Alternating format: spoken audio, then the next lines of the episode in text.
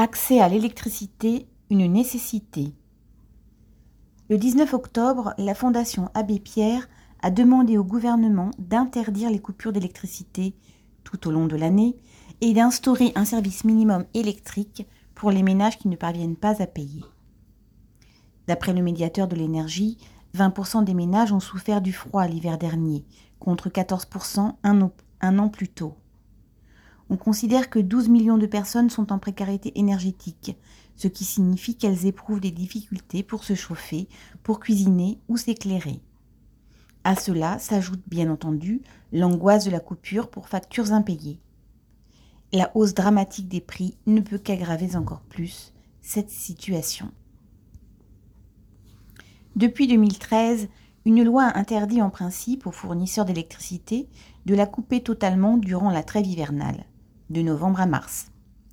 Dans ce cas, ils réduisent la puissance, souvent à un niveau juste suffisant pour allumer des ampoules ou recharger son téléphone, mais pas pour faire fonctionner une bouilloire ou une plaque électrique, ni un radiateur de 1500 watts. Non seulement cette loi n'est pas toujours appliquée, mais elle pousse les fournisseurs à multiplier les coupures juste avant la trêve en octobre. La Fondation Abbé Pierre milite pour que l'électricité soit un droit réel, loin du service minimum légal actuel, qui n'est rien d'autre qu'une hypocrisie révoltante. À l'instar de la nourriture, de la santé, de l'éducation ou du logement, l'accès à l'énergie est un besoin vital.